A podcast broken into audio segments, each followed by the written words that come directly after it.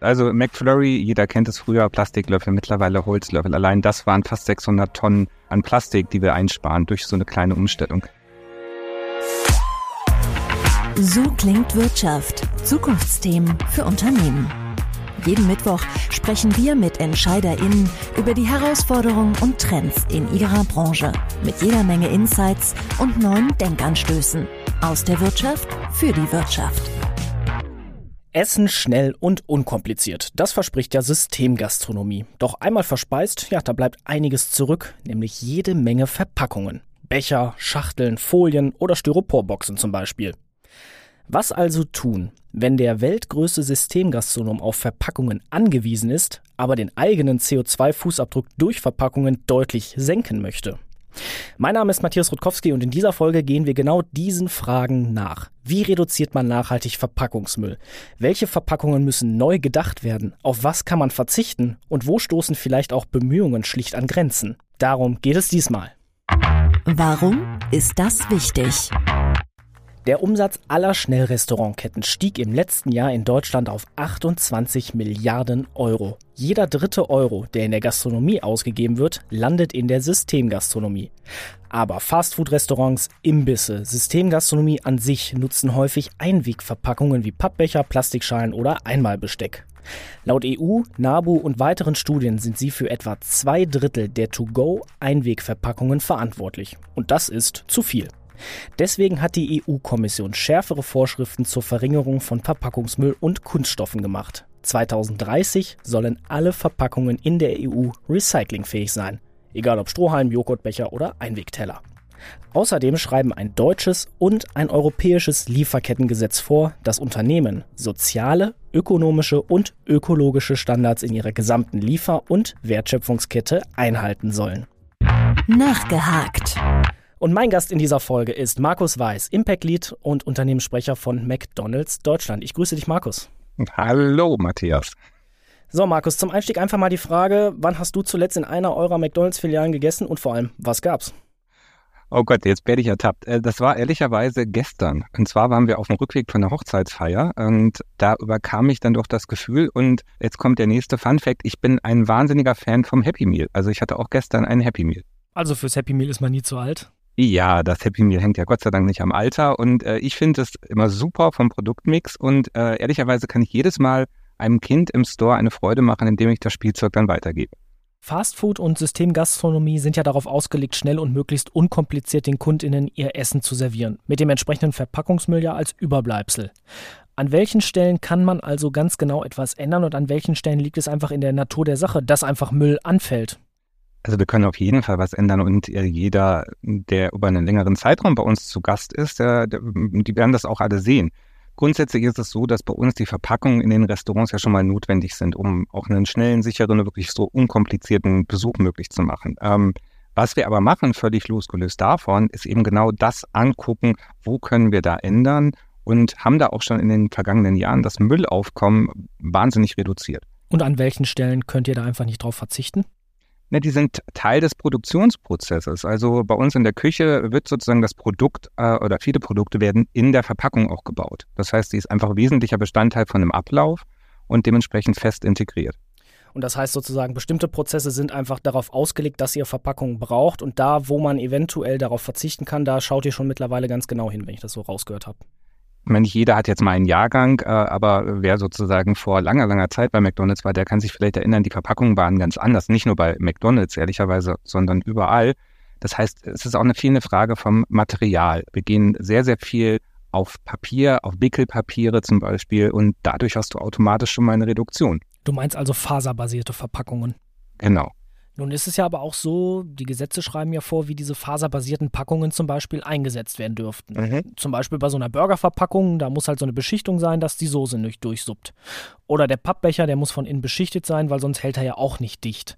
Das sind ja auch wieder neue Herausforderungen für euch und die Materialien, die ihr einsetzt. Ja, in der Tat. Also die Beschichtung, ähm, also unsere Becher sind äh, papierbasiert, haben natürlich eine Minimalbeschichtung, der ist im unteren, ein, also sehr unteren einstelligen Bereich. Einfach aufgrund dessen, damit das Getränk nicht im Zweifel schneller auf der Hand ist äh, als im Bauch. Aber auch da, Stichwort, wenn ich jetzt mal sage Innovation. es gibt Mittel und Wege und wir gucken uns natürlich auch als Unternehmen genau an, wie man auch darauf verzichten kann. Da sind wir wirklich auf einem guten Weg, diesen Minimalbestandteil zu machen, weil wir haben, muss man auch mal betonen, McDonald's global hat sich das Ziel gesetzt, bis 2025 wirklich alle Verpackungsmaterialien aus recycelten oder zertifizierten oder nachhaltigen Materialien eben nur noch zu haben. Wie groß ist denn das Thema an sich in der Branche? Denn wenn wir auf die Zahlen schauen, 28 Milliarden Euro Umsatz aller Schnellrestaurantketten im vergangenen Jahr, jeder dritte Euro landet in der Systemgastronomie. Ihr seid natürlich auch ein bisschen unter Zugzwang dann. Es ist ähm, ein, also auf jeden Fall ein sehr emotionales Thema, muss man sagen. Und äh, man, man kriegt es ja auch mit, es ist ein gesamtgesellschaftliches Thema, ähm, was dann auch unterfüttert wird, einfach durch äh, Gesetzgebung, durch Regularien, die gemacht werden. Insofern sind wir da auch aus reinem Eigeninteresse und auch aus Verantwortung heraus natürlich mit dabei und nehmen das Thema wirklich sehr ernst. Stichwort Entwicklung und Thema ernst nehmen. Ich habe mir euer jüngstes Nachhaltigkeitsupdate angeschaut und da steht drin, dass ihr von 2019 bis 2021 fast 2000 Tonnen Plastik eingespart habt. Inwiefern ist das jetzt einfach nur auf den Corona-Effekt zurückzuführen und wie konntet ihr auch diese Zahl vielleicht nach der Pandemie halten? Also man, bis, man muss sogar sagen, bis Ende 22 sind wir jetzt mittlerweile bei über 3600 Tonnen Plastik, die eingespart wurden. Also das unterstreicht, glaube ich, nochmal das, was ich gerade gesagt habe. Wir nehmen das Thema wirklich ernst und nein, Corona hatte überhaupt keinen Einfluss darauf, weil die Zahlen wirklich immer so erhoben werden, dass die alte versus die neue Verpackung mit der wirklich tatsächlich verkauften Anzahl von Produkten verglichen wird. Also das äh, ist jetzt nicht so, dass wir sagen, da sehen wir einen Impact durch weniger Gäste, die wir hatten während der Corona-Zeit überhaupt nicht. Dann lass uns jetzt mal genau schauen. Was habt ihr, sag ich mal, schon in diesem Zeitraum, zum Beispiel von 2019 bis 2022, wo du ja jetzt gerade gesagt hast, über 3000 oder bis zu 3600 Tonnen äh, habt ihr eingespart. Was habt ihr da zum Beispiel gemacht, um das zu erreichen? Zum Beispiel der Holzlöffel. Also McFlurry, jeder kennt es früher, Plastiklöffel, mittlerweile Holzlöffel. Allein das waren fast 600 Tonnen äh, an, an Plastik, die wir einsparen durch so eine kleine Umstellung. Wir geben die Strohhalme, gibt's nicht mehr, nur noch auf Nachfrage. Es gibt keine Deckel mehr bei den Getränken. Auch das ist eine riesige Plastikeinsparung, die wir da gemacht haben. Plus eben viel der Wechsel von Plastik hin zu Papier basiert. Also diese Umstellung, das ist für uns so ein ganz großer Hebel, weil wir einfach in Deutschland, aber auch generell ein sehr gelerntes Recycling-System haben für Papier, für Pappe, Kartonagen. Darauf draufzuspringen, das ist natürlich mit Blick auf nachhaltiges Verhalten auch absolut wichtig.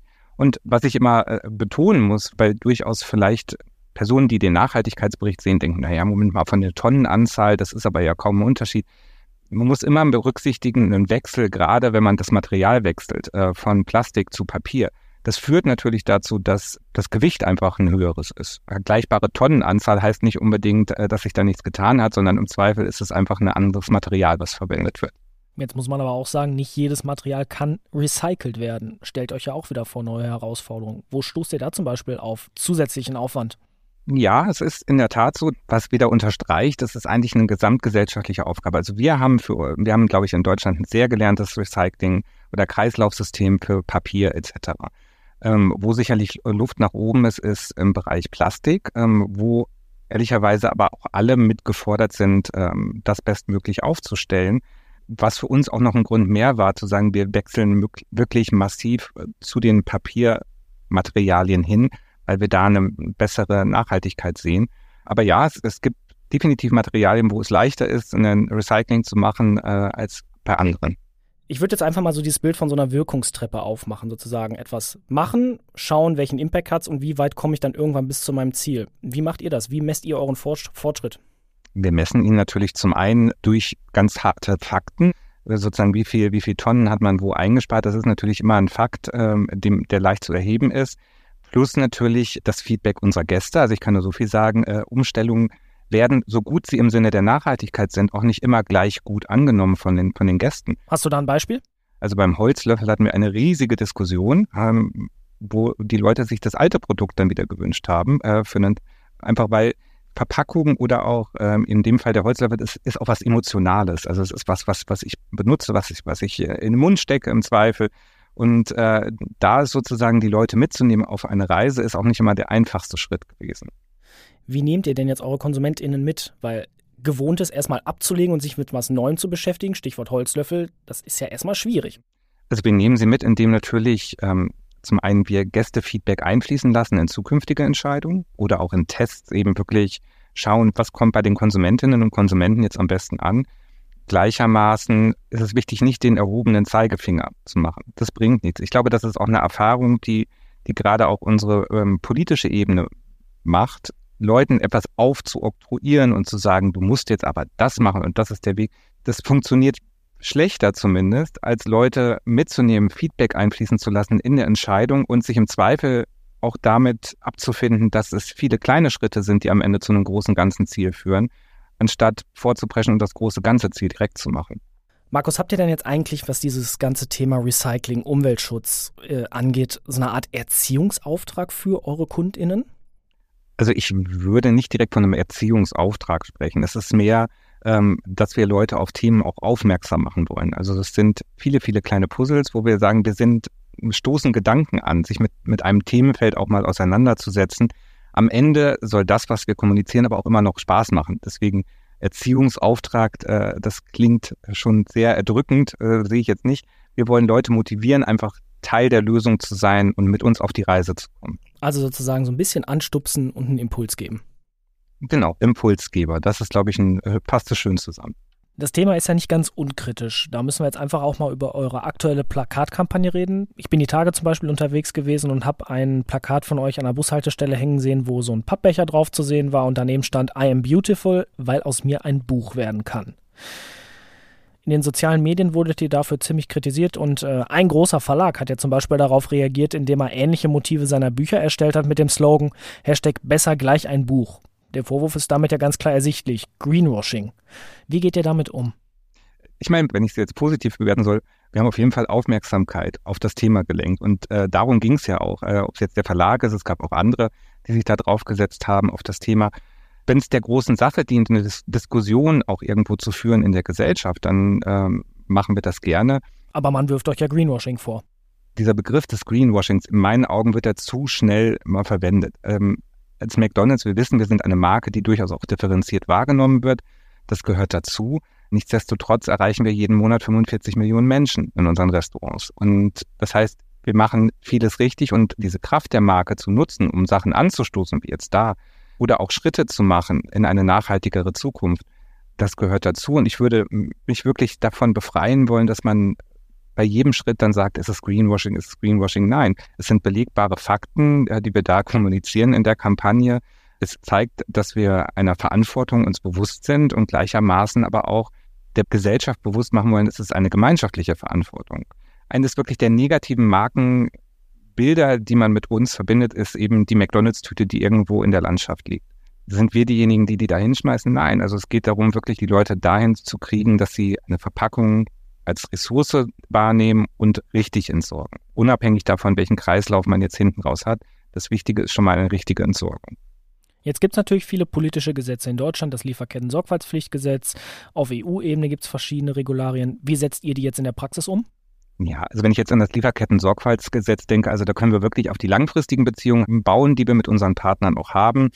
Aber äh, wenn ich jetzt auch denke im Bereich Packaging etc., ähm, wo es ja auch darum geht, Mehrwegangebotspflicht, Verpackungsnovelle, äh, PPWA, da, da sind viele Herausforderungen, wo wir ähm, gefordert sind als Unternehmen.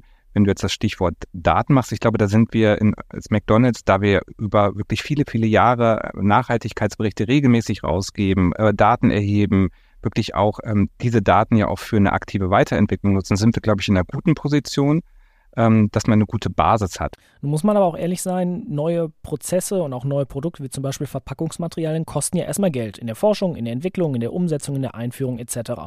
Zahlt der Kunde dann dafür zukünftig auch mehr für seinen Burger oder für seinen McFlurry, weil er Recyclingmaterialien einsetzt?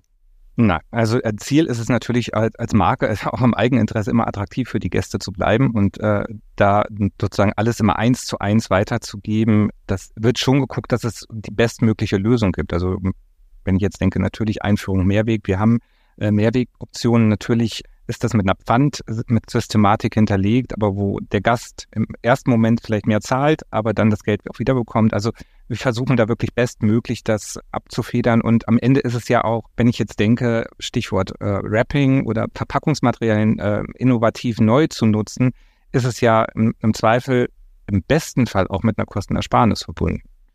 Und wenn du dir jetzt diese ganzen Themen, worüber wir gesprochen haben, Ressourcen, Verpackungen, ähm, Müllreduktion anschaust und das mal auf eure gesamte Branche beziehst, wohin entwickelt sich da die Systemgastronomie? Also ich sage bei unserer Verpackungsreise oder generell bei der bei McDonald's immer, äh, die Reise hört ja nie auf. Wäre ja schlimm. Also ich meine, das sind dann äh, vielleicht wieder veränderte Gegebenheiten. Selbst wenn man sich jetzt ein äh, Ziel steckt, das erreicht hat, äh, ist die Gegebenheit vielleicht wieder eine andere, dann hat man neue Ziele. Also das ist ein permanenter Prozess, nicht nur bei uns, sondern in der Branche oder egal, wohin man guckt. Und aktueller Stand, glaube ich, sind wir auf einem guten Weg und ist, ist sozusagen die Reise deswegen vorbei? Nein, definitiv nicht. Also ich glaube, da werden wir uns auch in der gesamten Gesellschaft einfach weiterentwickeln müssen. Und jetzt der Gedanke zum Mitnehmen. Abschließend haben wir immer die Kategorie der Gedanke zum Mitnehmen. Über welchen Impuls oder über welche Fragestellung sollen unsere Zuhörenden im Anschluss an diese Folge einmal nachdenken? Nicht über den Fakt, dass man auch als Erwachsener Happy Meal essen darf. Ähm, darüber vielleicht nicht. Aber ähm, ich glaube, vielleicht nachdenken über diesen Satz. Wir haben in der aktuellen Kampagne, ähm, steht ja auch der Satz drunter, es braucht nicht viel, es braucht viele. Und ähm, ich glaube, diesen, diesen Gemeinschaftsfaktor, das wäre ein schöner Gedanke, wenn, wenn alle Hörerinnen und Hörer sich einmal Gedanken machen, mit welchen kleinen Schritten man auch in, in der Summe der, äh, der, der Menschen, die daran teilnehmen, auch Großes bewirken kann. Weil da, das ist genau diese Botschaft, die wir auch setzen wollen. Es braucht nicht immer einen, einen Riesenschritt. Wenn viele Leute viele kleine Schritte machen, ist das auch ein wahnsinniger Impact, der generiert werden kann. Und da vielleicht einfach mal die Frage, wo könnte ich heute, morgen diesen kleinen Schritt machen und eine kleine Veränderung bewirken? Also, liebe Zuhörenden, Sie haben die Fragestellung von Markus Weiß von McDonald's Deutschland gehört. Überlegen Sie sich einfach mal, wo leisten Sie als kleines Puzzleteilchen für dieses Gesamtbild einen Beitrag? Markus, vielen Dank fürs Gespräch und wir, liebe Zuhörenden, wir hören uns kommende Woche wieder zu einer neuen Folge So klingt Wirtschaft. So klingt Wirtschaft. Haben Sie Fragen, Kritik oder Anmerkungen? Dann schreiben Sie uns gerne an podcast@handelsblattgroup.com. Gefällt Ihnen, was Sie hören? Dann bewerten Sie uns gerne auf Spotify oder Apple Podcasts.